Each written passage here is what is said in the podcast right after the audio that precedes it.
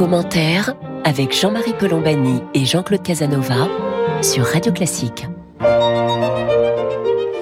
Bonjour et bienvenue dans Commentaire. Jean-Claude Casanova et moi-même, nous sommes heureux de vous retrouver pour cette conversation hebdomadaire qui sera aujourd'hui organisée avec Jérôme Jaffré, le directeur du CECOP, le Centre d'études et de connaissances de l'opinion publique, qui est aussi rattaché lui-même au CEVIPOF euh, et qui observe évidemment la vie, la vie publique. Merci Jérôme Jaffré d'être avec nous et bonjour. Avec plaisir, bonjour. Donc nous allons essayer de brosser un panorama aussi précis et général que possible de la situation politique en France avec vous. Et nous allons peut-être commencer par euh, l'actualité la plus récente parce que la, la grande problématique, me semble-t-il, euh, auquel était confronté et toujours confronté Emmanuel Macron, c'est de savoir si son gouvernement pourra aller loin, loin dans le temps et loin dans l'édification des réformes qu'il souhaite pour le pays, compte tenu du fait qu'il n'a qu'une majorité relative. Alors, les exemples récents, euh, c'est-à-dire la loi sur la nouvelle disposition sur le chômage ou bien les nouvelles dispositions sur la modernisation du ministère de l'Intérieur montre que les textes peuvent être adoptés avec l'appui principalement d'ailleurs des républicains. Euh, mais euh, la problématique dans le paysage politique et médiatique français, c'était faudra-t-il une dissolution? Donc euh, voilà, quelle est votre position par rapport à cela, Jérôme Jaffray? Est-ce que vous pensez qu'on peut continuer cas un cas de cette façon, ou bien est-ce que, in fine, en cours de mandat, vous prévoyez plutôt ou vous analysez plutôt les choses conduisant à une dissolution? Écoutez, il serait surprenant que cette Assemblée aille jusqu'à son terme, euh, c'est-à-dire les cinq ans de son mandat. Ça, c'est sûr. Je rappelle quand même que seul le président de la République a le droit de dissoudre l'Assemblée nationale, c'est l'article 12 de la Constitution, mais euh, il ne peut le faire qu'à très bon escient. Euh, alors il y a deux hypothèses de dissolution. En réalité, il n'y en a que deux. C'est la dissolution logique qui suivrait l'adoption d'une motion de censure. En réalité, personne vraiment à part la NUPES et Jean-Luc Mélenchon, mais vous me direz que ça n'est pas négligeable, mais ça n'est pas non plus suffisant. Personne en réalité ne souhaite l'adoption d'une motion de censure. Il n'y a pas de majorité pour voter une motion de censure. La motion de censure, il faut que ce soit les 289 députés formant la majorité absolue des membres de l'Assemblée qui la votent. C'est-à-dire que si vous, vous voulez vous abstenir, en fait, vous soutenez le gouvernement dans ce schéma. Donc c'est la dissolution logique. Si une motion de censure été votée, elle le serait par accident, dans l'hypothèse que je prends. Le président dissout en disant euh, c'est une bataille fondamentale, alliance contre nature des extrêmes, à laquelle euh, les républicains auraient prêté la main, et donc euh, le, le, peuple doit être juge. L'autre hypothèse, c'est la dissolution de crise, c'est-à-dire qu'après une crise extrêmement grave, crise sociale, crise type gilet jaune, il y a dissolution. Ça a été le cas par exemple en 1968 après les événements de mai. Euh, il y a eu dissolution et majorité triomphale pour les gaullistes sur le schéma d'ailleurs de la Chienlit.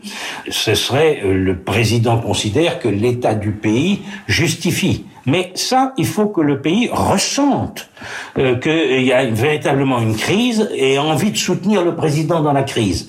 Euh, vous voyez bien que si le président évalue mal la situation, dissout à contre-temps, il aura une assemblée encore plus ingouvernable que celle-ci et son autorité sera brisée. Donc, euh, comme vous le disiez, on, on risque d'avancer qu'à un cas un bon moment encore. Jean-Claude Casanova. Oui, oui, je partage le sentiment de Jérôme le cas extrême pourrait être une exaspération, une ébule comme ça, une, une étrange exaspération de l'Assemblée qui constitue une, une, majorité de circonstances votant la motion de censure, sans réfléchir aux conséquences. Mais c'est peu vraisemblable, parce qu'il y a les députés pensent à leur réélection et en principe, ceux qui mènent les députés les leaders, disons, pensent à l'élection présidentielle. Et ce type de situation avantagerait le président en exercice et, et donc serait, serait mauvais éventuellement pour eux aux élections. Alors en attendant, l'attention est toujours tournée vers les républicains, puisque c'est de là que peuvent venir l'essentiel des secours pour cette majorité, pour ce gouvernement, pour qu'il puisse faire passer ces textes. Et de ce point de vue-là, est-ce que vous considérez que les républicains sont sur la bonne trajectoire? Parce que D'abord, on a l'impression que majoritairement ils sont silencieux. Ils vont bien sûr élire leur président dans quelques temps, dans quelques jours, mais ils sont plutôt silencieux et plutôt systématiquement dans l'opposition. On les voit peu euh, se réclamer d'une attitude plus constructive. Jérôme Jaffré, comment appréciez-vous la stratégie, s'il y en a une aujourd'hui, des Républicains?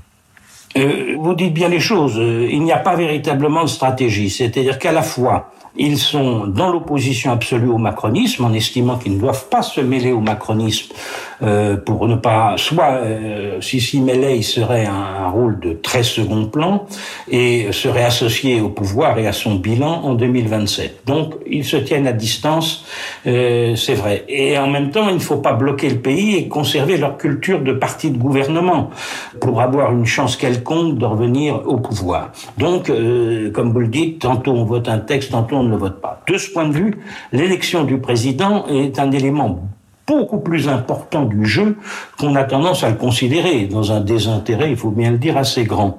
Car ce qui manque aux républicains, c'est une autorité pour les diriger, une ligne politique par rapport au pouvoir, et une utilité perçue par les Français de leur rôle. Voilà les, trois éléments qui composent les choses. C'est-à-dire qu'en d'autres termes, sans se mêler à la majorité macroniste, ils ont, comme vous l'avez dit, le pouvoir de faire voter les textes, de faire adopter les textes ou euh, de les empêcher d'être adoptés. C'est un pouvoir immense. C'est un pouvoir décisif dans un jeu parlementaire, à condition d'être mis en scène auprès des Français, à condition de jouer collectif pour un groupe qui, pour le moment, a trop tendance à être dans les individualités. Mais est-ce que euh, le prochain président des Républicains euh, fera ce rôle d'autorité et de ligne politique? C'est donc un enjeu tout à fait considérable. Oui, pour prolonger ce que dit Jérôme, s'ils étaient rationnellement calculateurs, ils devraient avoir une autorité du parti, le président, euh, qui ferait fonctionner les deux groupes parlementaires, celui de l'Assemblée et du Sénat, et ils devraient aussi désigner assez rapidement un candidat. Parce qu'il pourrait y avoir une dissociation des rôles entre le président et le candidat. Le candidat a comme objectif de d'être élu en 27. Pour être élu en 27, il se situe nécessairement entre Marine Le Pen et la gauche, où Mélenchon veut avoir le leadership. Donc il doit à la fois avoir une ligne de droite pour conquérir des électeurs proches de Marine Le Pen et une ligne du centre ou de parti de gouvernement, de modération, disons, pour euh, paraître euh, un candidat idéal. Donc s'ils arrivent à constituer cette dualité, ils peuvent se donner des chances. Mais s'ils ont dès le départ une autorité du parti faible et une multitude de candidats présidentiels, ça sera assez difficile pour eux. C'est le grand écart que vous décrivez là, Jean-Claude Casanova. Oui, mais par définition, la France et l'élection présidentielle est une élection difficile dans la situation actuelle, puisque il y a à la fois une droite radicale et une gauche radicale. Donc le centre entre la droite radicale et la gauche radicale, ça fait environ 30 à 40 d'électeurs et, et, pour les pour les réunir, il faut être les deux à la fois. Un mot pour compléter ce que dit euh, excellemment Jean-Claude Casanova. À partir du moment où vous avez deux blocs puissants et radicaux, c'est-à-dire une gauche unie et qui euh, aura probablement à ce moment-là un candidat d'union dès le premier tour de 2027, c'est tout l'objectif de la NUPES et de Jean-Luc Mélenchon, euh, et d'autre part une droite extrême puissante autour de Marine Le Pen, il n'y a qu'une seule place à jouer pour la présidentielle de 2027. Il n'y aura qu'un seul candidat que retiendront les électeurs pour euh, être représentatif, je du courant qui n'est pas celui des deux extrêmes. Donc la question des républicains, c'est est-ce qu'ils peuvent reprendre place pour occuper ce rôle, ou est-ce qu'ils sont euh, des porteurs d'eau, soit du macronisme, soit du lepénisme?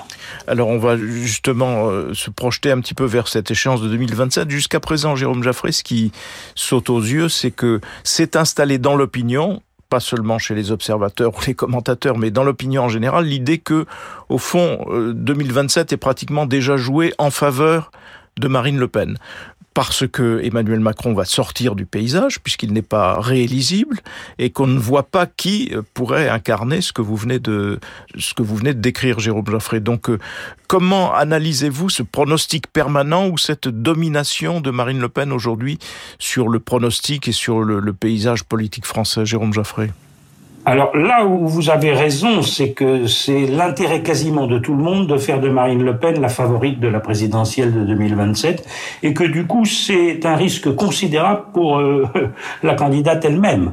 C'est-à-dire que tout le monde y a intérêt parce qu'effectivement euh, c'est un facteur de simplification, euh, d'organisation du jeu politique de ce bloc central qui figure entre l'extrême gauche et la droite extrême. Nous avons donc la recherche d'un candidat qui puisse la réunir et, l'unifier. Et puis d'autre part, euh, Marine Le Pen elle-même accepte de jouer le rôle de la favorite, car c'est une formidable revanche pour elle par rapport à tous ceux qui ont voulu minimiser son courant, sa personne, et son père étant encore vivant, c'est une grande joie. Mais c'est incroyablement difficile d'être favorite d'une élection présidentielle quatre ans et demi à l'avance. Quand vous dites on a l'impression que l'élection est jouée, on sait d'expérience qu'elle se joue en réalité dans le dernier mois qui précède l'élection, et que précisément si Marine Le Pen est considérée comme euh, la favorite, ses propositions, son programme, ses idées sont scrutées tout à fait autrement. Bref, elle ne peut plus aller vers une victoire par surprise et par pur rejet, puisque, comme vous l'avez dit, Emmanuel Macron ne redeviendra rééligible qu'au lendemain de l'élection de son successeur. C'est franchement une bizarrerie démocratique tout à fait euh, anormale, je trouve, mais c'est comme ça. Deux mandats consécutifs, vous n'êtes pas immédiatement rééligible. Donc, euh, pour moi, en réalité, euh, ce jeu qui intéresse tout le monde est un jeu très difficile à tenir pour Marine Le Pen. Jean-Claude Casanova. Oui, je crois. D'ailleurs, euh, Marine Le Pen a, a, compris ce que dit Jérôme et, et je crois qu'elle s'installe dans la tranquillité avec comme idée de faire le, le moins de remous possible et de vivre sur l'idée qu'après tout, si les gens se font à l'idée qu'elle peut être présidente, elle le sera peut-être. Donc je, je ne vois pas ce qu'elle peut faire d'autre. En revanche, ce qu'il faudra observer, c'est comment va évoluer le parti macroniste, parce que un parti, c'est euh, dans, dans le système français où il y a une élection présidentielle, c'est un leader présidentiel, c'est une, un système d'idées, disons une doctrine, un programme, mais c'est aussi une machine électorale. Or, ce qui caractérise le macronisme, c'est l'extrême médiocrité de leur capacité électorale. On l'a vu, ils auraient pu gagner Paris avec de bons candidats, ils en ont été totalement incapables. Ils ont mal géré les élections municipales. On va voir ce qui va se passer aux européennes, etc. Comme machine électorale, et, donc on ne peut pas exclure l'idée que en 2027, le macronisme explose totalement, euh, que les députés cherchent selon leurs affinités propres et selon la nature de leur circonscription, si le mode de scrutin est maintenu, cherchent leur voix indépendamment les uns des autres. C'est ça qui constitue d'ailleurs la chance des républicains. Commentaire sur Radio Classique. Nous sommes avec Jérôme Jaffré, le directeur du CECOP, le Centre d'études et de connaissance de l'opinion publique. Nous parlons des perspectives politiques et de la situation politique en nous projetant déjà vers 2027. Euh, Mais déjà, me semble-t-il, c'est la caractéristique de l'ensemble du personnel politique, Jérôme Jaffré, y compris au sein de la famille macroniste auquel faisait allusion Jean-Claude Casanova, où on voit déjà poindre ceux qui euh, commencent à se positionner en fonction de, de cette échéance, Jérôme Jaffré. Oui, ça c'est évidemment le jeu classique de la Ve République, accéléré par le quinquennat et amplifié dans des conditions vertigineuses par l'interdiction de se représenter faite à Emmanuel Macron.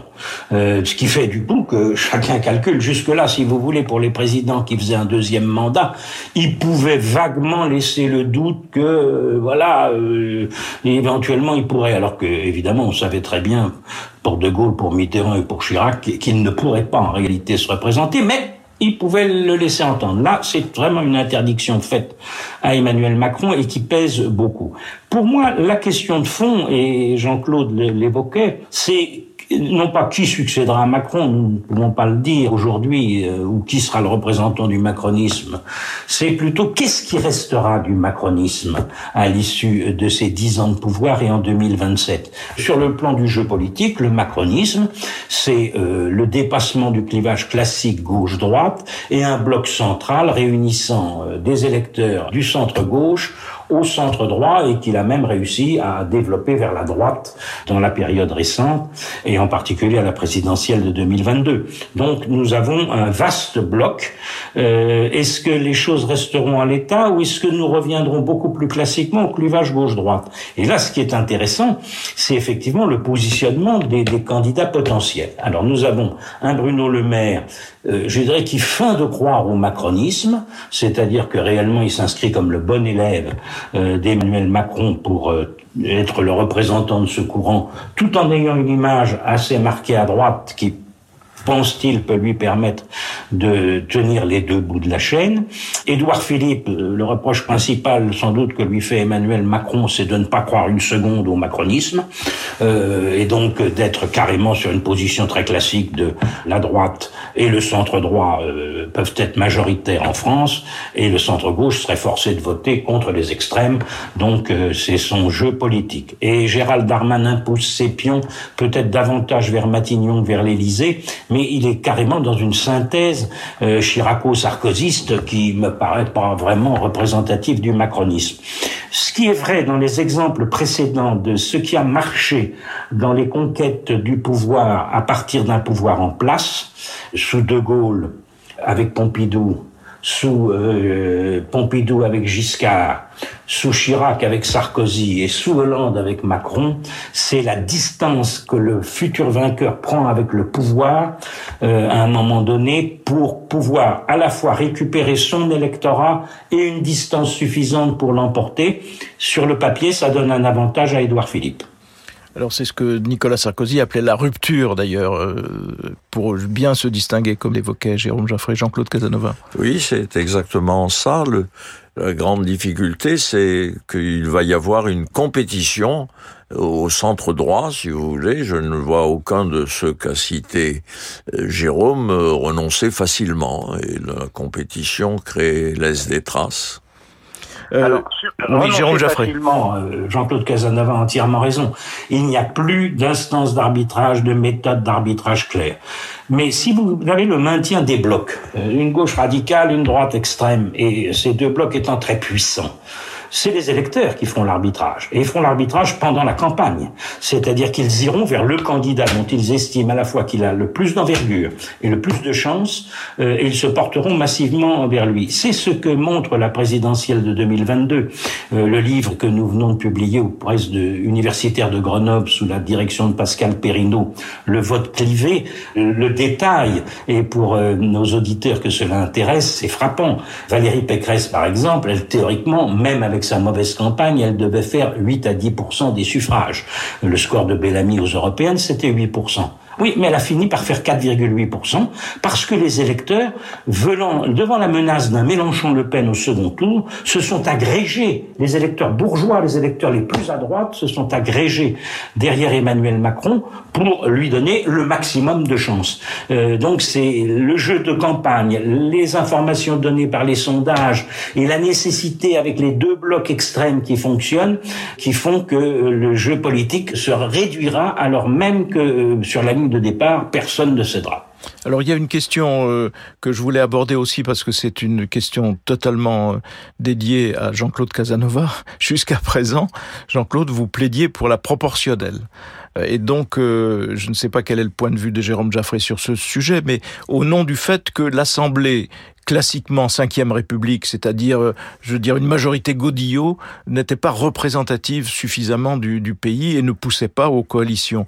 Or là, nous avons une Assemblée qui est beaucoup plus représentative qu'elle n'avait jamais été dans, sous la cinquième République. Et donc, est-ce que ça ne vide pas de sa substance toute, toute perspective et tout espoir de proportionnel qui avait été promise par d'ailleurs Emmanuel Macron, qui n'a jamais vu le jour?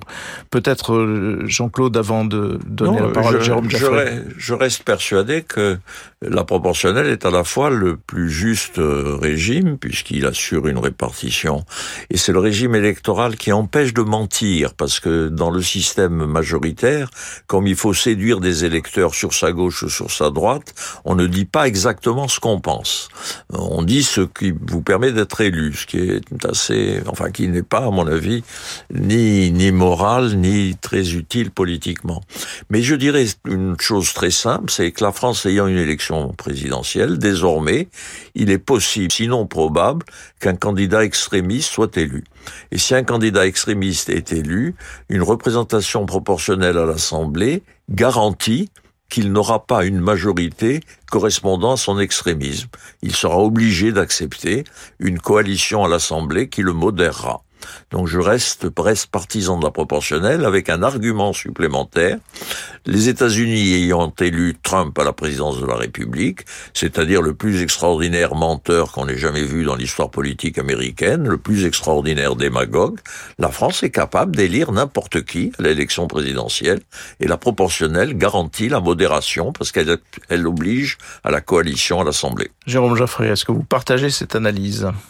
Évidemment, euh, Jean-Claude Casanova fait feu de tout bois et prend tous les arguments possibles pour développer sa passion proportionnaliste que, les auditeurs de radio classique connaissent bien. Mais il faut comprendre qu'il y a le problème des pouvoirs du président, qui effectivement, par rapport au schéma d'un président extrémiste, euh, pose question. Donc, est-ce qu'on peut continuer avec des pouvoirs aussi considérables du président de la République de la cinquième sur euh, l'hypothèse d'une élection extrémiste qui ne correspond correspond pas en réalité à ce que veut le pays. Mais euh, il y a une autre chose, c'est-à-dire que la proportionnelle, cette assemblée dont Jean-Marie Colombani souligne qu'elle est proportionnalisée, euh, l'assemblée fonctionne mal en réalité, même proportionnalisée, à cause des blocs. C'est-à-dire pour que la proportionnelle joue un rôle utile dans le jeu politique. Il faut pas des grands blocs comme ça qui se battent les uns contre les autres. La proportionnelle idéale dont parle Jean-Claude Casanova, c'est la proportionnelle de la quatrième République. C'est-à-dire beaucoup de groupes, des groupes très nombreux, pas trop puissants et obligés de s'entendre entre eux parce qu'en plus, euh, vous n'avez par exemple, il est évident qu'avec la proportionnelle, il n'y a plus de NUPES. Il est évident qu'avec la proportionnelle, François Hollande euh, et ses amis euh, présentent des candidats dans les départements. Ils avaient les candidats Hollande en 2022 aux législatives avaient en moyenne 9% des suffrages là où ils étaient présents et, n'ont pas eu d'élus. Mais 9% des voix à la proportionnelle, vous pouvez être le roi de l'Assemblée. Et c'est ça un peu l'inconvénient. C'est-à-dire que le système présidentiel de la cinquième est proportionnel véritablement créer un affrontement encore plus violent entre le président et l'Assemblée et que le risque c'est qu'on n'aille pas rapidement et facilement vers l'éclatement des blocs et des groupes capables de construire vraiment des compromis. Car nous avons aujourd'hui finalement en partie des inconvénients d'une Assemblée proportionnalisée sans les avantages de construction d'une proportionnelle obligeant au compromis. Juste un mot pour terminer encore, Jérôme Jaffré, sur euh, parce qu'on n'en a pas parlé, le temps passe très vite, euh, sur la gauche, parce que tant que la gauche reste, j'allais dire, prisonnière de Jean-Luc Mélenchon, donc d'une forme extrême, donc avec la disparition, pour le moment, de la gauche dite de gouvernement, est-ce qu'il est possible que cette gauche finisse par rejouer un rôle, un vrai rôle dans l'histoire du pays, ou sera-t-elle vouée à être l'opposition vociférante si Jean-Luc Mélenchon en est toujours le chef, ou, sur une autre voie si le chef change, Jérôme Jaffré? Oui, la gauche divisée est une gauche battue, c'est clair. Et euh, c'est un élément d'inquiétude pour tous les partis de gauche qui sont trop faibles avec le scrutin majoritaire pour compter exister. Il faut bien comprendre que la NUPES, c'est effectivement la domination de Jean-Luc Mélenchon sur le reste de la gauche, mais finalement dans un rôle assez proche de celui que jouait François Mitterrand comme chef du Parti Socialiste. C'est simplement une gauche un peu plus à gauche, mais euh, souvenez-vous du Mitterrand des années 70 et du programme commun, euh, ça n'était pas euh, le Mitterrand ayant fait le tournant de la rigueur. Donc voilà, il y a cette dimension. La NUPES permet la réélection de toutes les têtes socialistes qui, euh, aujourd'hui au scrutin majoritaire, seraient battus, euh, en général dans leur circonscription d'ailleurs, par un candidat de la France insoumise pour commencer. Et évidemment, pour eux, ça s'arrêterait là. Et puis ça permet un groupe écologiste qui, euh, sinon, n'existerait pas à l'Assemblée. Et ensuite, si l'union se maintient, ça donne une chance d'accéder au second tour de la présidentielle, où cette gauche-là peut estimer qu'elle a des chances de battre Marine Le Pen à partir du moment où elle réussirait à réactiver l'inquiétude de l'élection de Le Pen, et que dans cette hypothèse, le candidat, Jean-Luc Mélenchon, ou éventuellement un autre, irait euh, vers une position euh, plus modérée, euh, entre guillemets, bien sûr, l'expression modérée ne s'applique pas, mais en tout cas plus unanimiste du pays. On voit par exemple le travail politique d'un François Ruffin. Jean-Luc Mélenchon, c'est l'héritage socialiste qui est en lui. Il est capable, dans une campagne présidentielle, si sa victoire doit s'obtenir face à Marine Le Pen, d'aller courtiser le centre-gauche et donc, cher Jean-Marie Colombani, de vous rassurer. Ça, je ne sais pas si euh, une victoire de Mélenchon serait de nature à me rassurer. Mais merci en tout cas, Jérôme Jaffré, de vos lumières et de vos analyses qui nous sont précieuses. Merci euh, à vous toutes et à vous tous de nous avoir prêté attention aujourd'hui. Et Jean-Claude Casanova et moi-même, nous vous donnons rendez-vous samedi prochain pour une autre édition de commentaires.